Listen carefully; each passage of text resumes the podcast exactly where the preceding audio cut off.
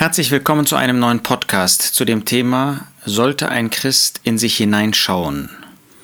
Ein Bibeltext wie 2. Korinther 13, Vers 5 scheint das nahezulegen. In Vers 4 spricht der Apostel Paulus über den Herrn Jesus, denn er ist wohl in Schwachheit gekreuzigt worden, aber er lebt durch Gottes Kraft. Denn auch wir sind schwach in ihm, aber wir werden mit ihm leben durch Gottes Kraft euch gegenüber.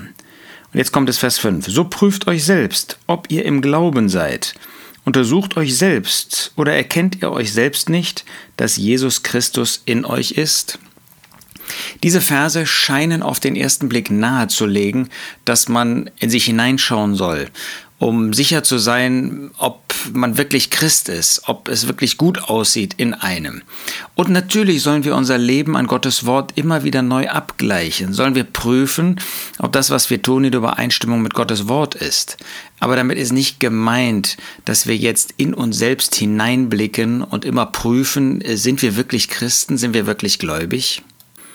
Wie kommt denn der Apostel Paulus überhaupt zu dieser Frage? Nun, die Korinther legten ja in Zweifel, bezweifelten, dass er selbst ein Instrument Gottes, ein Apostel war, der zu ihnen sprach. Wenn das aber so war, dann konnte doch seine Botschaft an sie, als er bei ihnen gewesen war und sie zur Bekehrung geführt haben, auch nur verkehrt gewesen sein.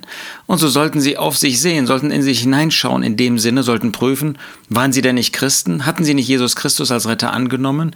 Damit widerlegten sie als Personen dieses falsche Zeugnis und diese irreführenden Bemerkungen, die durch die falschen Lehrer in Korinth ausgelöst worden waren.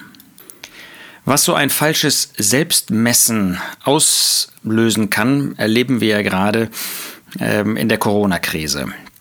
Ähm, manche sprechen ja davon, dass wir inzwischen nicht mehr eine wirkliche Infektionspandemie haben oder hatten überhaupt, sondern dass wir eine Mess- oder Laborpandemie haben. Es wird ja bis zum Umfallen gemessen und äh, wenn man immer mehr misst, immer mehr misst, ähm, dann wird man natürlich feststellen, dass es Leute gibt, die äh, und immer mehr Leute gibt, die dann auch infiziert sind oder einen positiven Test, äh, PCR-Test aufweisen. Und ich übertrage das mal auf uns. Je mehr wir in uns hineinschauen, umso mehr werden wir natürlich merken, dass da eine alte Natur in uns vorhanden ist. Das ist ja keine neue ähm, Erkenntnis, die wir dann hätten, sondern das ist einfach das, was schon immer wahr war und was der Apostel Paulus in Römer 7 im Blick auf einen bekehrten, von neuem geborenen Menschen sagt, der selbst nicht befreit war. Paulus spricht also hier überhaupt nicht von sich, wie manche das denken, sondern er zeigt, wie so jemand denkt, der selber keine Befreiung erlebt hat. Da sagt dieser äh, Christ in Römer 7, Vers 18, denn ich weiß, dass in mir, das ist in meinem Fleisch, nichts Gutes wohnt. Das heißt, je mehr du in dich hineinschaust, wirst du feststellen, da wohnt nichts Gutes. Da ist nichts Gutes. Aber das heißt doch nicht, dass du dadurch geistlich krank bist. Genauso wie jetzt äh, alle, die positiv gemessen werden, die sind nicht alle krank. Von denen ist fast überhaupt keiner krank. Und so ist das bei uns im geistlichen Leben auch. Natürlich gibt es dieses Fleisch. Und wenn ich in mich hineinschaue, wenn ich immer mehr teste, dann werden immer mehr Menschen sagen, ja, da ist ja das böse Fleisch in mir. Ja, das ist doch so. Ähm, und, und das wird auch immer so bleiben. Aber gerade deswegen schauen wir nicht in uns hinein. Nicht, dass wir nicht Selbstgericht üben sollen. Wenn wir gesündigt haben, dann müssen wir überprüfen, wie es dazu kommen konnte. Nicht, dass wir bei jeder Sünde Buße tun müssten. Davon spricht Gottes Wort nicht. Buße tun, das heißt umkehren müssen wir, wenn wir auf einem falschen Weg sind. Wenn wir einen Weg gegangen sind gegen den Herrn Jesus, ohne den Herrn Jesus, dann müssen wir umkehren davon. Wenn wir in Sünde gekommen sind, ich meine nicht eine Sünde begangen haben, das ist nicht ein falscher Weg, das ist eine falsche Handlung. Aber wenn unser Leben durch Sünden geprägt wird, sagen wir mal im Sinne von 1. Korinther 5, wo jemand in einem sündigen Zustand lebt, dann muss ich natürlich umkehren, dann muss ich Buße tun. So wie wir das auch im Blick auf die örtlichen Versammlungen oder Gemeinden in Offenbarung 2 und 3 finden. Aber bei einer Sünde muss ich nicht Buße tun. Gleichwohl, ich muss diese Sünde bekennen.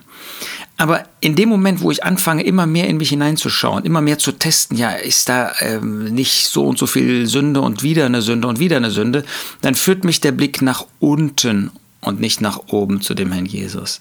Deshalb werden wir immer wieder aufgefordert, auf den Herrn Jesus zu sehen. Römer 8 ist das beste Beispiel für den, der befreit ist. Er sagt schon in Römer 7, Vers 24, wer wird mich retten von diesem Leib des Todes? Da hat er verstanden, es bringt nichts in mich hineinzuschauen, sondern wer wird mich retten? Das heißt, ich schaue auf den Herrn Jesus, ich schaue auf jemanden anderen. Und dann kommt deshalb in äh, Römer 8, Vers 2, denn das Gesetz des Geistes des Lebens in Christus Jesus hat mich frei gemacht von dem Gesetz der Sünder und des Todes. Da gibt es eine neue Gesetzmäßigkeit in mir. Und die schaut auf Christus, der jetzt verherrlicht zu Rechten Gottes ist. Die schaut nicht mehr in mich selbst hinein, sondern die schaut auf den Herrn Jesus. Das heißt, wenn du ein glückliches Glaubensleben führen möchtest, dann musst du wegsehen von dir. Da musst du nicht immer wieder anfangen zu testen, ja, was ist denn an Sünde noch in mir? Und ist da nicht noch mehr Sünde? Und muss ich nicht noch mehr bekennen? Und muss ich nicht noch mehr umkehren?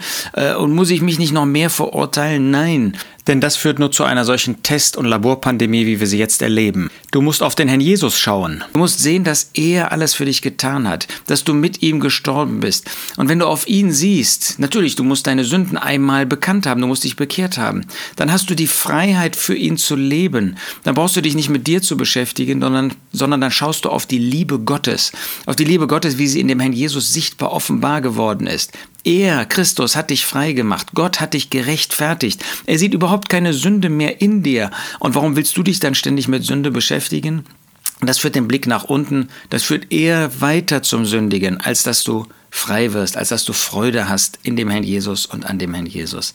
Deshalb wünsche ich dir, dass du nicht anfängst, immer mehr jetzt auf dich selbst zu sehen. Das führt dich nur nach unten, sondern dass du wieder neu auf den Herrn Jesus siehst oder erstmals auf den Herrn Jesus.